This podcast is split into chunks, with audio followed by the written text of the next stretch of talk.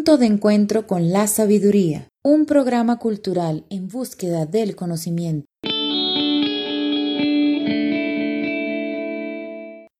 En el día de hoy, como lo hacemos habitualmente, tenemos invitados que nos van a hablar de, temas relacionados al conocimiento, a la sabiduría. Y en este caso, el invitado es Guillermo Spitzmal, que nos va a hablar sobre ciencia y religión señor Guillermo Speedmaul, que es eh, doctor en bioquímica e investigador del CONICET, a quien le vamos a dar la bienvenida. ¿Qué tal, Guillermo? ¿Qué tal? Muchas gracias por la invitación. Bueno, bárbaro.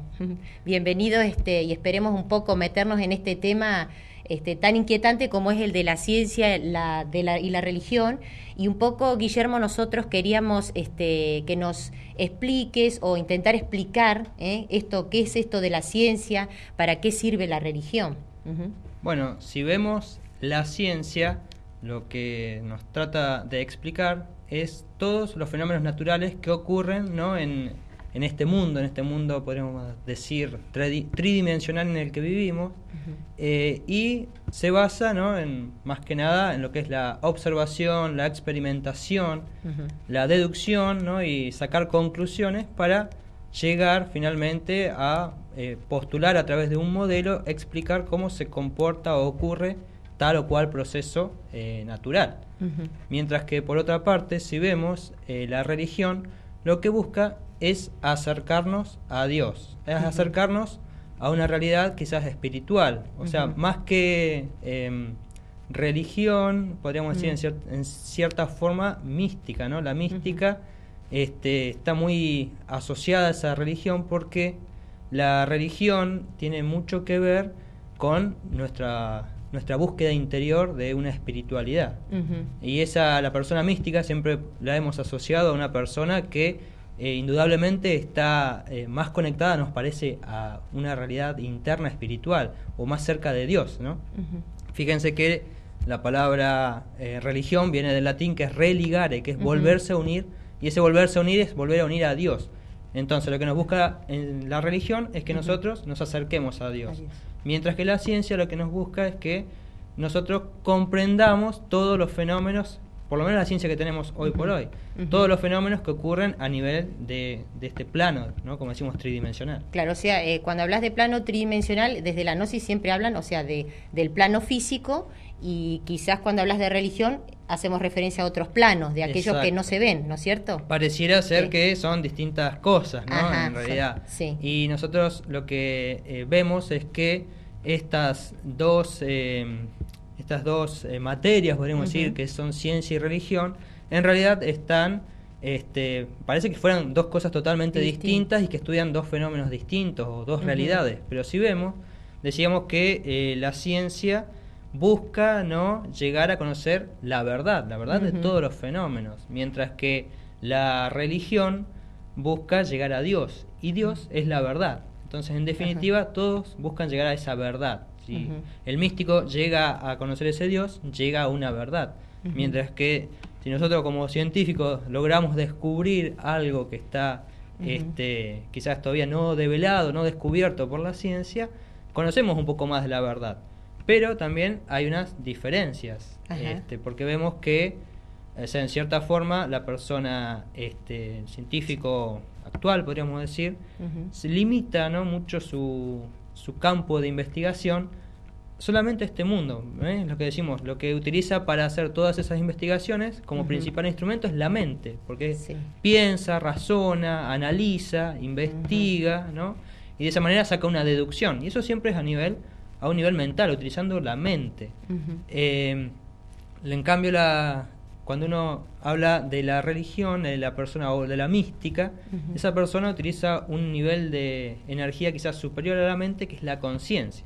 Que esa conciencia es la que puede investigar en, como decías vos, otros planos de la naturaleza. Es decir, existen diferentes planos de la naturaleza que van desde lo más sutil hasta lo más material, que sería donde estamos nosotros, el mundo tridimensional. En cambio, esos mundos sutiles no son, este, podríamos decir, asequibles a lo que es la mente. Solamente la mente funciona a través de, ¿qué? Lo que serían los cinco sentidos. Sí. Los cinco sentidos le aportan a la mente una eh, información, pero de lo que nosotros vemos, palpamos, olemos, tocamos. ¿Eh? O sea, de un mundo tridimensional. O sea, es la entrada de la información, son los sentidos, para un científico. Para un científico, exactamente. Solamente cree en esa realidad. O sea, la realidad, como dicen, yo es lo que veo y lo que toco.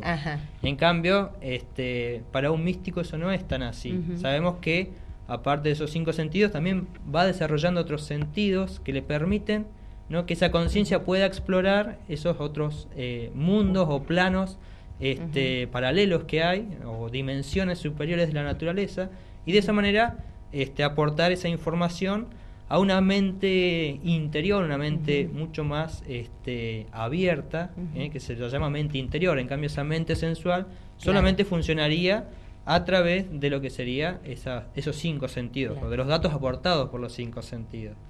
Y también por ahí, o sea, quizás lo que nos parece excluyente es porque la, la ciencia, como decimos, utiliza esa mente más bien sensual y eh, la religión hoy por hoy, si uno la ve, es más bien de tipo este, dogmática, es decir, tiene creencias, utiliza lo que se llama una mente intermedia, que es una mente que eh, basa, se basa en las creencias que nos han inculcado quizás desde que somos chicos, adolescentes, en la escuela, en la iglesia. Entonces, nosotros, eh, al tener una creencia, lo que nos parece es que la realidad es lo que nosotros creemos. Y quizás no sea tan así, quizás la realidad esté un poco más allá de, nuestras creencias y de nuestros, nuestras vivencias en el mundo tridimensional.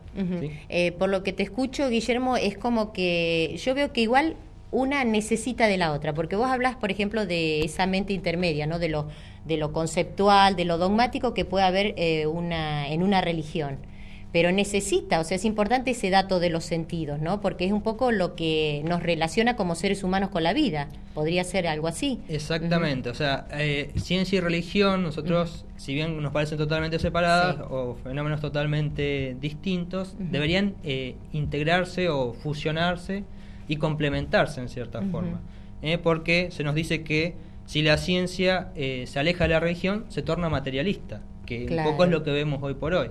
¿eh? La ciencia este, hoy por hoy ha avanzado tanto ¿eh? y avanza cada vez más rápido, avanza más rápido que nuestros propios, eh, podríamos decir, avance espiritual, porque muchas cosas hoy por hoy, si se pueden hacer, este, se hacen, como por ejemplo lo que sería una clonación, o sea, es posible hacerlo. Y todavía estamos en el debate, científicamente hemos llegado al punto en que podríamos clonar a una persona, pero eh, nos queda todavía la parte ética de si se puede hacer o no. Entonces, eso nos indica a las claras que la ciencia está mucho más allá o va más, más rápida que la religión eh, o que nuestras creencias. En cambio, eh, nos dicen que si la religión no se aleja de la ciencia, se torna dogmática, lo que decíamos. Tenemos que creer sí o sí en una cosa, no sé, creer en Dios, creer en esta o en tal o cual otra creencia, este, sin que nos den la posibilidad de vivirlo, o experimentarlo. Entonces, si una persona mística eh, se queda solamente con eso, no tendría eh, el interés o la motivación de investigar, ¿eh? no tendría esa ciencia. La ciencia nos lleva a nosotros a que indaguemos, investiguemos, nos preguntemos los porqué de las cosas y saquemos nuestras conclusiones. Pero solamente en la parte física no, sino llevémoslo mucho más allá. A otros planos. A otros planos. hay que ir desarrollando esas capacidades o facultades internas como para que este, logremos ir eh, avanzando en esa espiritualidad. Es decir, sin la ciencia no se podría avanzar en la espiritualidad.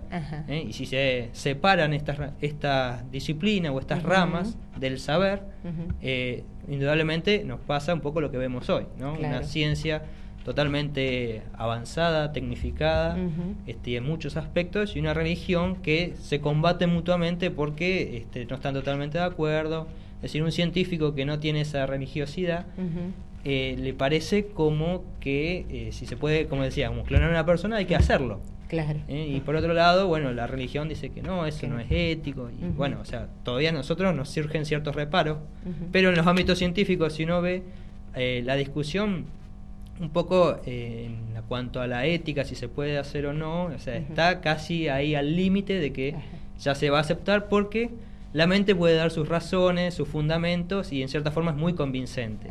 sé, pero eso es algo a nivel, digamos, mental, ¿no? O sea, una mente, un concepto que ah, por ahí aceptamos todo, pero eso es lo correcto hacerlo, ¿no? Entonces ahí debería emplear o entrar una religión o una religiosidad bien clara, bien precisa, y o sea, si lo mismo científico fuera profundamente religioso, ni se plantearía hacer ese tipo de experimentos. Claro, se me viene a la mente, viste los ejemplos que pasan, han pasado en la historia, ¿no? Cuando eh, en esa época en que decía, bueno, la Tierra era plana, y bueno, venía un científico que quería probar que no, que era redonda, o sea, eh, hasta las aberraciones, ¿no? Que se provocaban por ese cambio eh, por eso que estaba, digamos, se podía explicar, como vos decís, comprobar, y sin embargo, por el dogmatismo quizás este, de religioso, porque era lo que la religión decía, bueno, pasaron este un montón de cosas, eran tratados de herejes, y bueno, todos conocemos, ¿no?, cómo terminaba. Claro, en la historia, o sea, como decís, ha habido varios ejemplos. En la época en que predominaba más la religión, ¿no?, ha sido mucho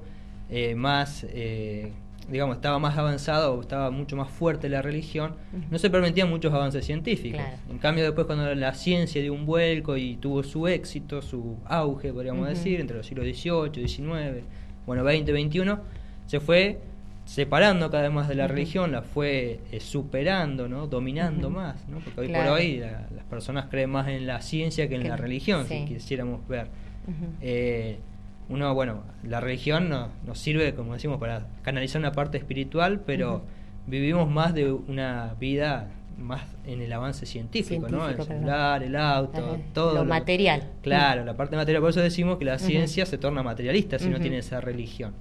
Entonces, parecería que importa más eso. Y en la historia ha habido esos casos, ¿no? Eh, antiguamente estaban integrados, porque como decimos, en antaño, ¿no? En la época de los griegos, eh, ellos sabían que tenían que desarrollar esa parte espiritual y también esa parte científica, esa de la investigación, ¿no? Y la persona tenía que ir desarrollándose armónicamente en todos los sentidos y tenía un equilibrio en su vida. En cambio, cuando nosotros eh, nos separamos de esos dos aspectos, los separamos de nuestra vida, vamos, nos vamos desequilibrando, ¿no? Pero bueno, nos viene el estrés, este, y un montón de enfermedades que podríamos decir neurológicas, ¿sí? Y que, bueno, indudablemente van a hacer que nuestro cuerpo se enferme. Vamos ahí, Guillermo, a la primera pausa y este, ya continuamos en nuestro programa de Gnosis, esta ciencia del saber, con el tema del día de hoy que hace a la ciencia y religión. Aquí comienza un espacio de publicidad. By 3, Web 3 Arroyos, Web Bahía Blanca. Desarrollo y diseño de sitios web, diseño gráfico servicio de hosting, mantenimiento, manejo y control de redes sociales. Todo lo necesario para que tu empresa, tu industria, tu negocio o tu proyecto personal tengan presencia efectiva en Internet. Informes a los teléfonos 2983 528 730 o al 291 570 3793. Mail ventas arroba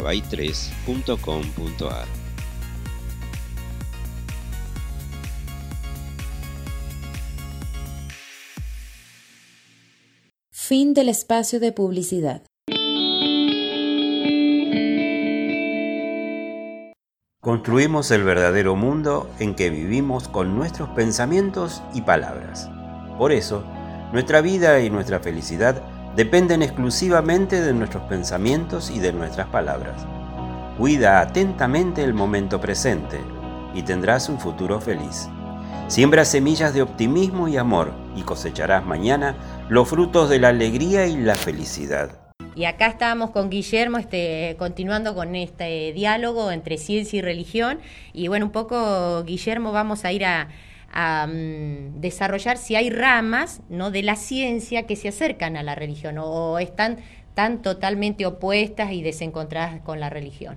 Bueno, mm. eh, hoy por hoy, digamos, eh, para mí mi especialidad es más la bioquímica y nos pareciera que eh, quizás no hay ningún punto de encuentro con la espiritualidad o con el misticismo y que son totalmente separadas, ¿no? Este, Había por ahí en una reunión que se hizo hace poco de muchos premios Nobel que se, habían, que se reúnen anualmente, ¿no? Había una persona que le preguntaba a muchos si creían en Dios o no a esos premios Nobel y algunos decían que sí y otros decían que no, que Dios no existe, que todo tenía una, una explicación que se podía llegar a no explicar. Este, o sea, vemos que es un punto bastante controversial y algunas personas sienten ¿no? esa necesidad espiritual, algunos científicos incluso, y otros no, creen que, o sea, eh, creen en la parte material, por eso decimos, está totalmente desligado. Sin embargo, algunas eh, disciplinas se han acercado mucho y la que más creo que se ha acercado es la física, porque la física, eh, desde que intentó explicar el átomo, ¿no? y cuando surge lo que es la física cuántica, que digamos creada por Einstein, él se daba cuenta de que explicaba hasta cierto punto, pero había em, ciertos fenómenos ¿no? del átomo que no podían ser comprendidos claramente eh, solamente aplicando las leyes que nosotros conocíamos de la física, de la mecánica, ¿no? de la gravedad, del electromagnetismo. Muchas de esas leyes no podían ser totalmente comprendidas y ahí ya se empieza a hablar del concepto de energía, campos eléctricos, campos magnéticos. ¿eh? Y fíjense que incluso la física eh, puede llegar a ver al mundo como no una o sea como que esta parte material que nosotros vemos no es totalmente la realidad sino que está más bien dentro de lo que son los campos de, energéticos que están uniendo a todas las materia que nosotros conocemos. Es decir más allá de que nosotros por ahí tenemos una forma física hay algo que hace que nosotros tengamos esa forma o sea las moléculas están unidas en cierta manera ¿eh? y eso tiene un un patrón o un componente energético que por ahí lo podemos medir, pero no lo podemos este, encauzar, manejar. ¿eh? Se puede llegar a dirigir. Ustedes vieron que no sé, la energía liberada por una bomba atómica, o sea, es una energía, digamos, que uno dice dominamos el átomo, en realidad no lo dominamos, simplemente lo rompemos y se libera esa energía, pero esa energía no la podemos ni siquiera este, canalizar. Nosotros no podemos crear vida, podemos manejar la vida, podemos unir un óvulo, un espermatozoide, pero nunca podríamos este, si nos dieran todos los átomos, decir, bueno, a ver, hagan una célula, no lo podríamos armar porque no sabemos cómo, incluso nos falta este, muchos componentes vitales, podríamos decir, que serían, ¿no? como le estoy diciendo, esa, esa, eh, esa energía, lo que hace que se unan dos moléculas, ¿eh? todo eso lo da la naturaleza y uno lo usa o lo dirige, pero no lo maneja. Entonces, pero en ese sentido la física ha ido dando, o sea, se ha ido dando cuenta que el mundo como lo vemos no es eh, la realidad total, ¿sí? sino que tiene que aceptar que hay otros planos y es lo que nos dice todos los místicos de todos los tiempos, nos han dicho, que ellos viven otro tipo de realidad, aún, o sea, en un mundo, eh, en esos mundos internos, porque todos esos planos se penetran, compenetran y están relacionados en cierta forma. Y lo que ocurre en un plano superior, como en un mundo causal, eh, tiene su contraparte, digamos, o su correlación en este mundo físico. Entonces, eso permite que se expliquen casi todos los fenómenos de la naturaleza que una persona que estudia nada más que la ciencia material o tridimensional queda limitado a eso, queda limitado a esa parte. Entonces, eh, su visión del mundo es mucho más eh, limitada que la de un místico que ha logrado acercarse un poco más a Dios, porque en definitiva, a medida que vamos avanzando en esos planos, eh, esa persona se va acercando más a Dios y va comprendiendo, va teniendo una visión más eh, cercana a lo que es Dios realmente.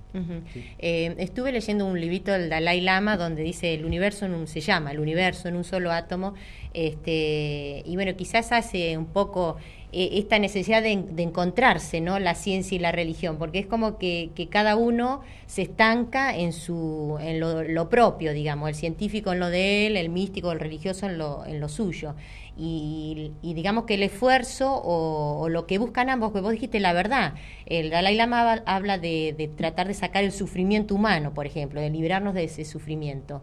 ¿No es una manera de encontrarse entre la, ciencia y la religión? O sea, que, apunten a lo mismo, a algo es trascendental o no, o no. Indudablemente deberían encontrarse. Fíjense que eh, una de las máximas que decía ¿no? el santuario de Delfos en la antigua Grecia era hombre, conócete a ti mismo. Y dice, y conocerás al universo y a los dioses.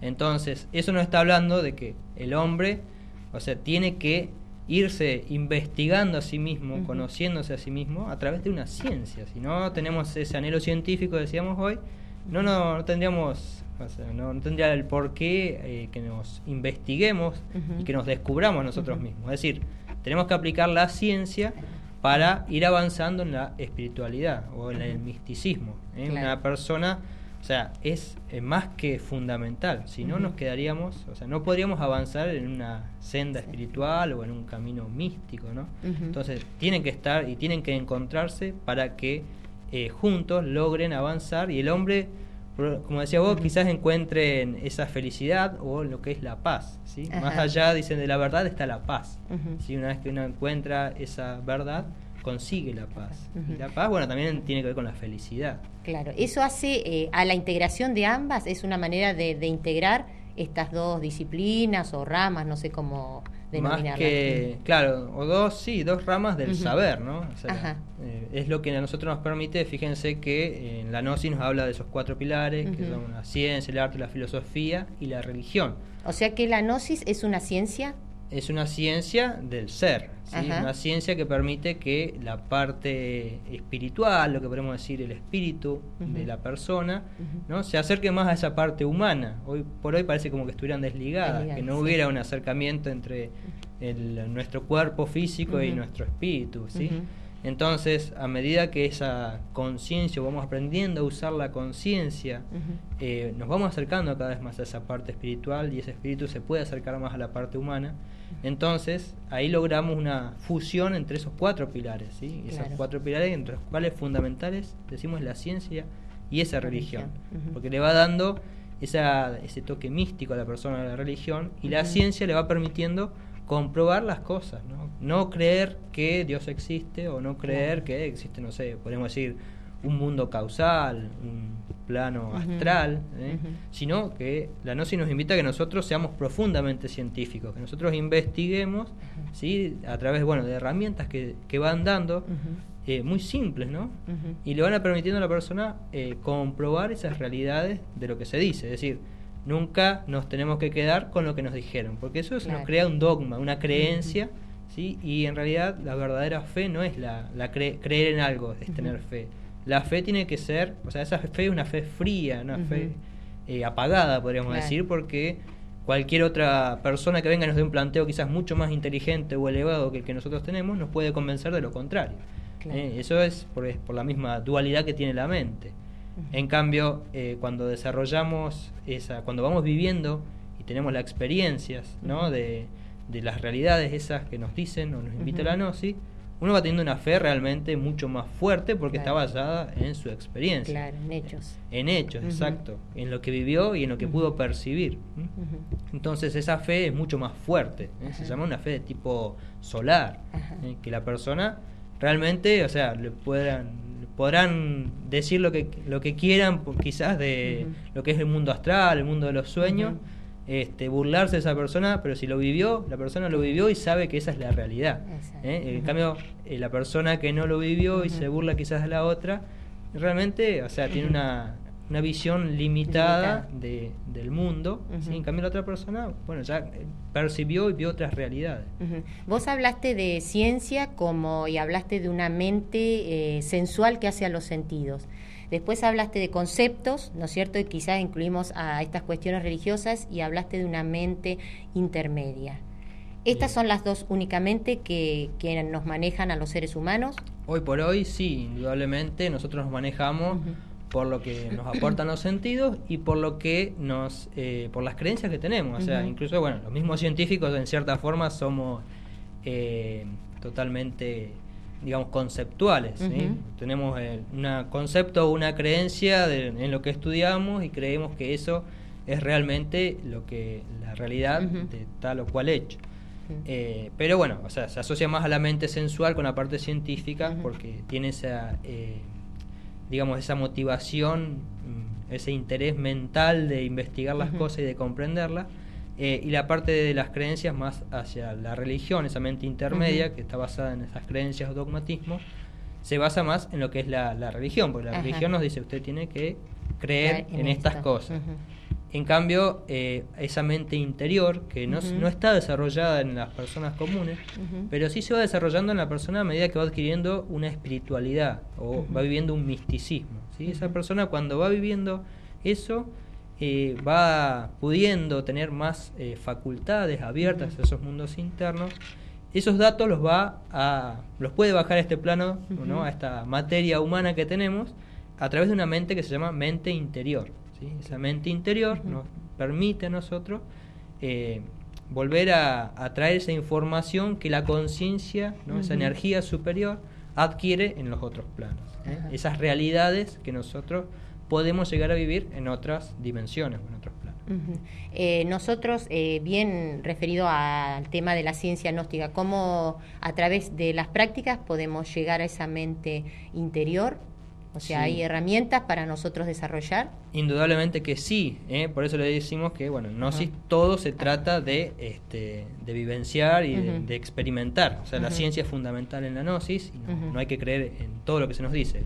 Las prácticas, indudablemente, van ayudando a la persona, que como decimos son por ahí muy simples, ir aprendiendo a observarnos a nosotros mismos, así como hablábamos, qué pensamos, sobre todo nuestra parte psicológica.